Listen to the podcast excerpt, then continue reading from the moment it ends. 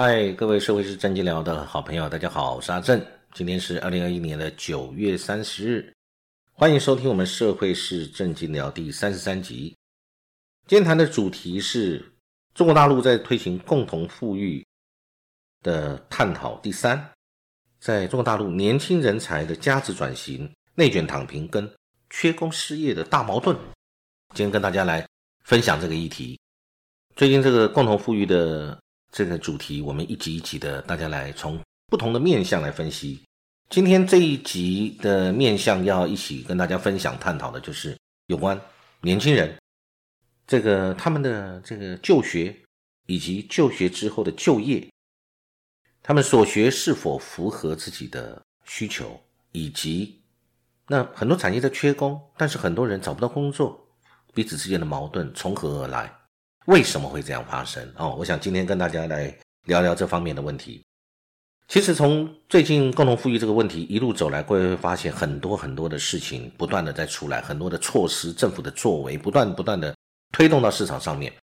那其中有很多是打中人民的点，就跟任何政党或者是任何政府，你今天要施政要得到民心，你一定要找出人民的痛点在哪里，人民到底需要的是什么，人民。无可奈何的事情是什么？比如说，就像我们上集有谈到，这个对于补教业的重拳出击，因为这是一个恶性循环，因为家长需要望子成龙、望女成凤，所以呢，就不断的让孩子去补习。可你不补可不可以？你不行，因为你不补，别的小孩在补，你会慌，你会担心自己的小孩输在起跑点。那然后，但是这个补习费又居高不下，又牵涉到学区房，因为你要到好的学校，你就要到好的学区，所以这一连串的事情造成家长沉重的负担。家长除了自己要照顾好自己的家庭，上有老下有小，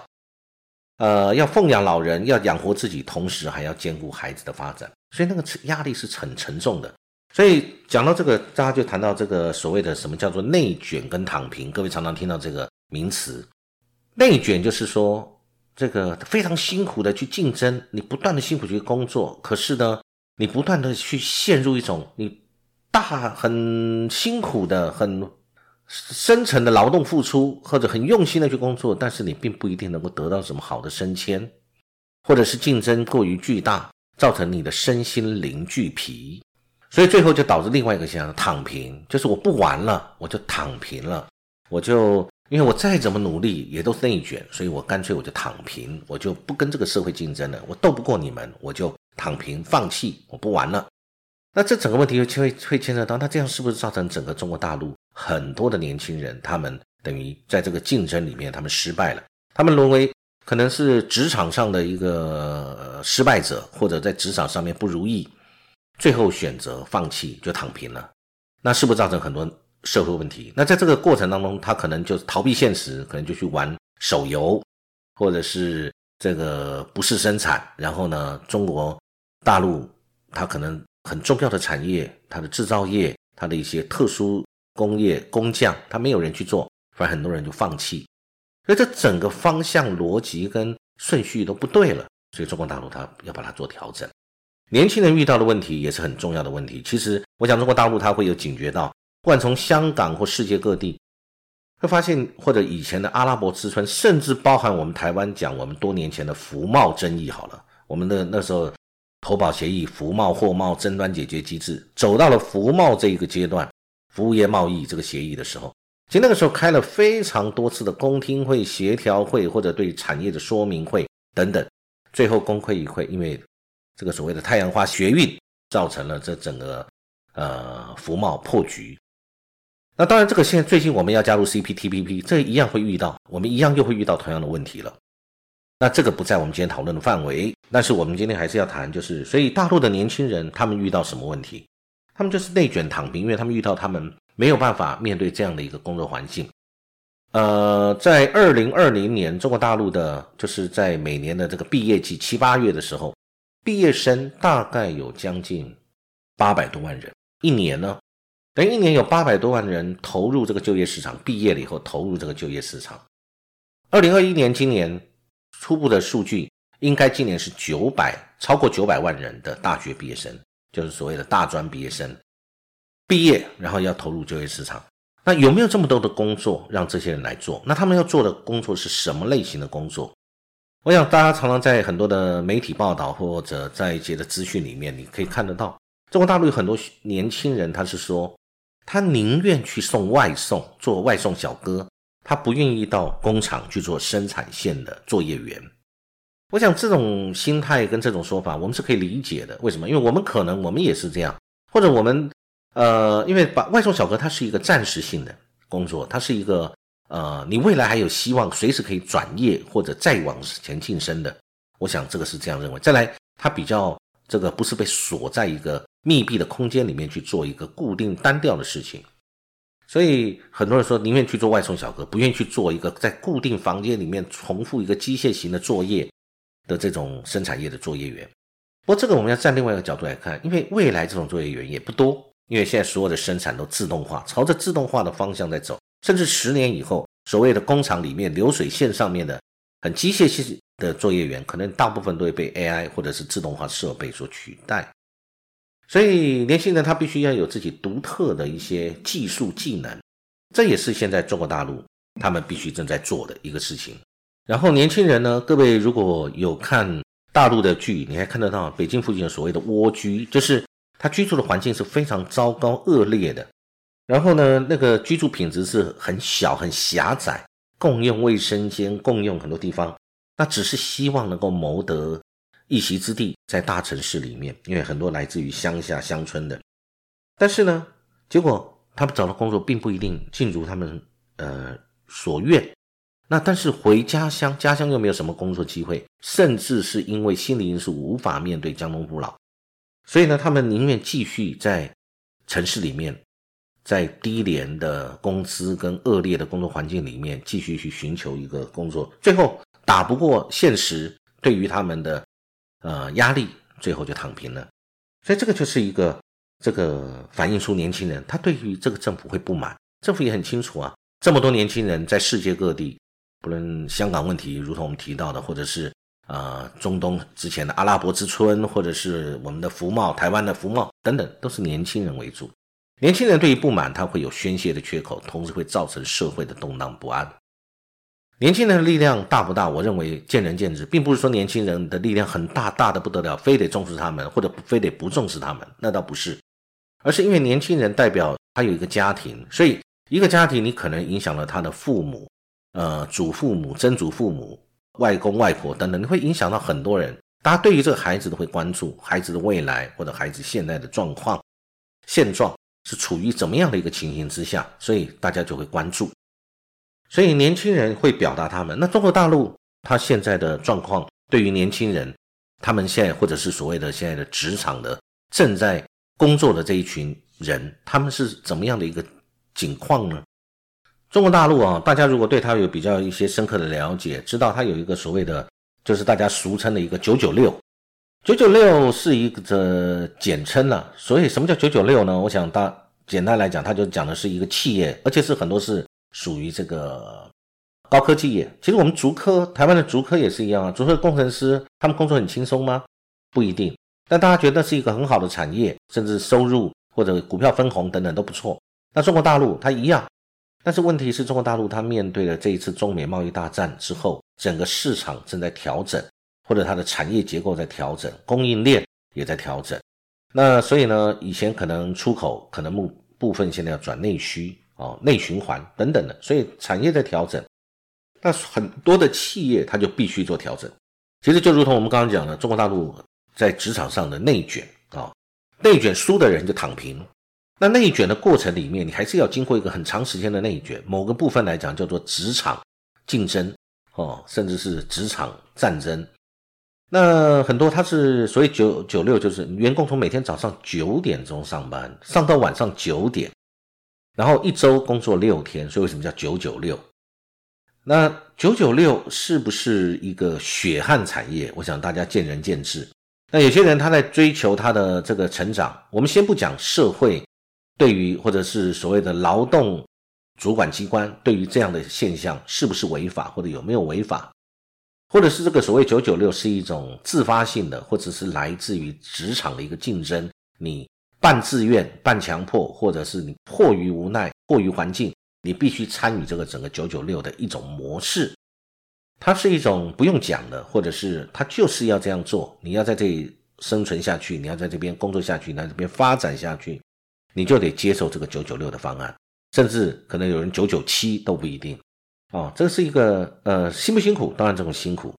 那但是呃九九六是不是在压榨员工，或者创造自己呃企业的竞争力，或者是员工为了要生存或者要谋求发展更进一步？要更上层楼必须做的事情，这个我们大家都有讨论的空间。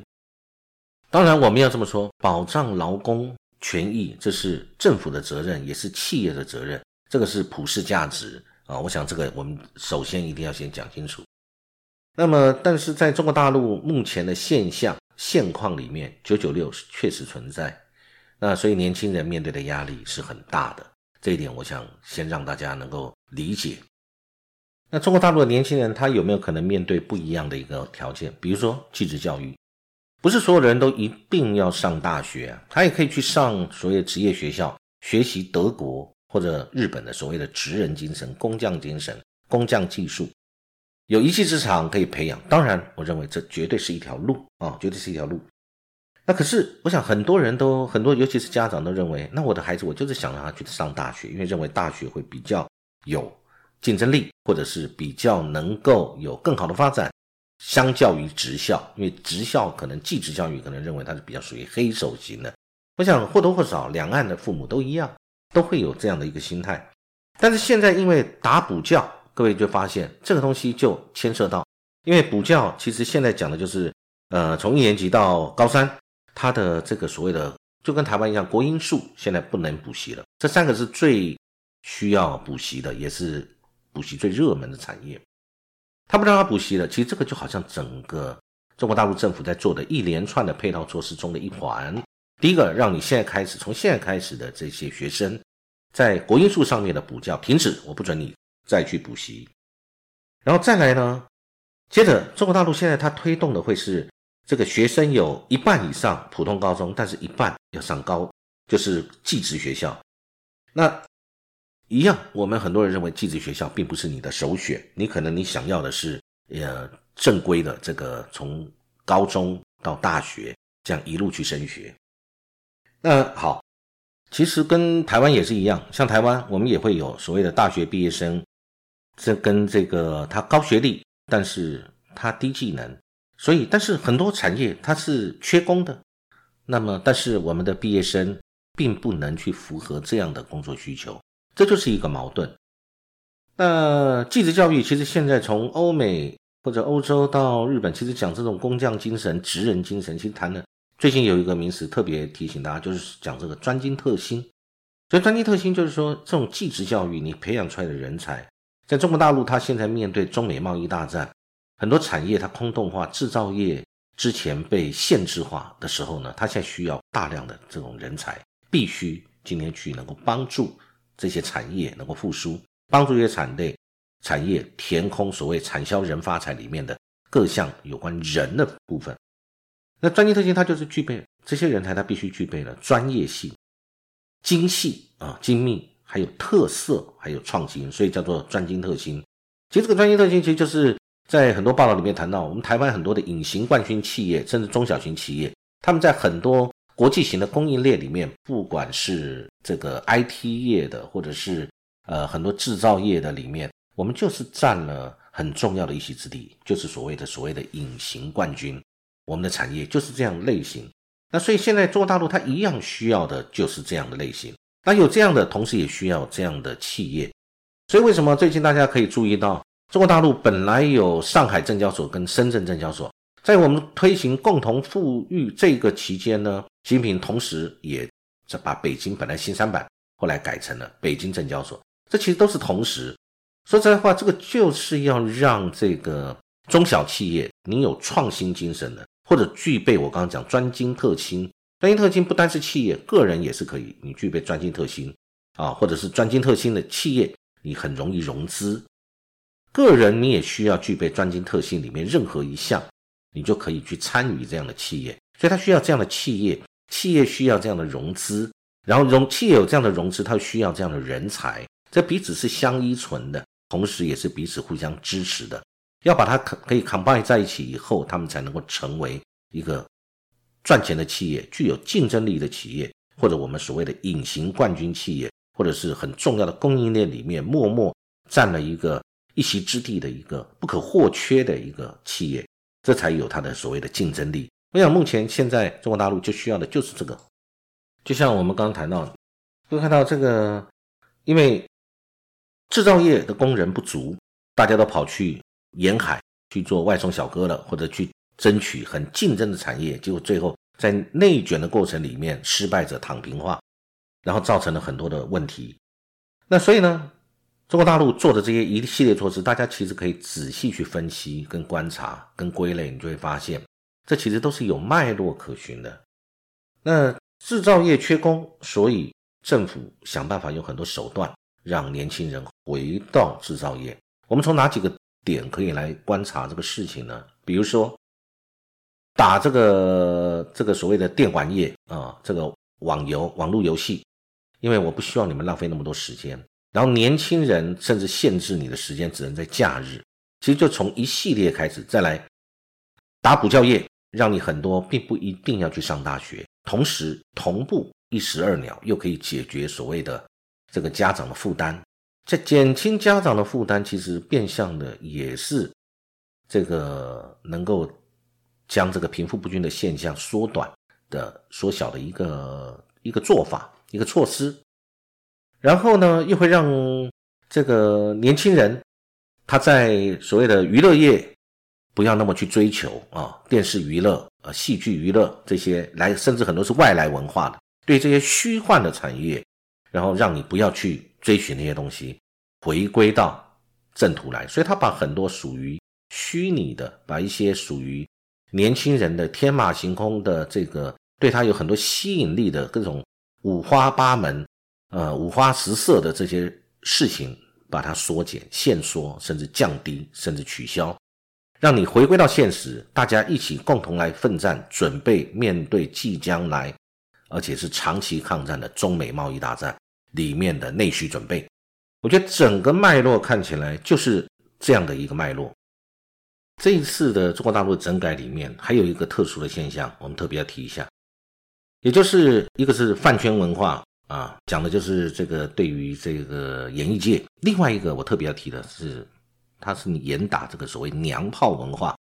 娘炮文化来讲，就是说，因为很多娘炮文化是讲的是男性浓妆艳抹，很柔阴柔。如同女性般啊，但这个没有什么性别歧视，只是认为这样子会容易造成你的战斗力或者阳刚性不足。我认为他们的看法是这样啊，而且呢还要擦口红、染各种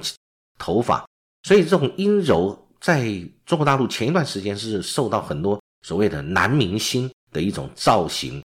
那并不一定是每位这么做的男明星都是所谓的娘炮个性，我不这么认为。但是可能因为形成了一种文化跟一种氛围，你不这样做的话，好像你不流行，好像你容易被排挤，或者你在这个圈子里面的曝光度会弱掉。所以呢，但是站在中国大陆的立场，他认为男性本来就应该阳刚，本来就应该充满了斗志、战斗、斗争。斗争是中国大陆现在重点的一个事情，所以呢，很多就在批评。甚至很多媒体，不管是官方受益的或者民间的出来的文章，都是痛批这些阴柔的。所以现在阴柔的个性，男性的阴柔，所以呢，现在很多的这个传媒或者是各种的网络平台都被要求说要有整改一个好的形象、正确的形象。对于所谓的这个这个娘炮文化，它是严格禁止的。所以从这个整个的风向看起来。中国大陆对于年轻人，就是要往他们做中美贸易大战之后内需化的一个坚强实力正在做准备，所以因为这个要把所有的娱乐、网络或者是补习等等的文化，通通做一次的整改。我觉得整个的概念大概是这样一个脉络啊，跟大家分享，谢谢。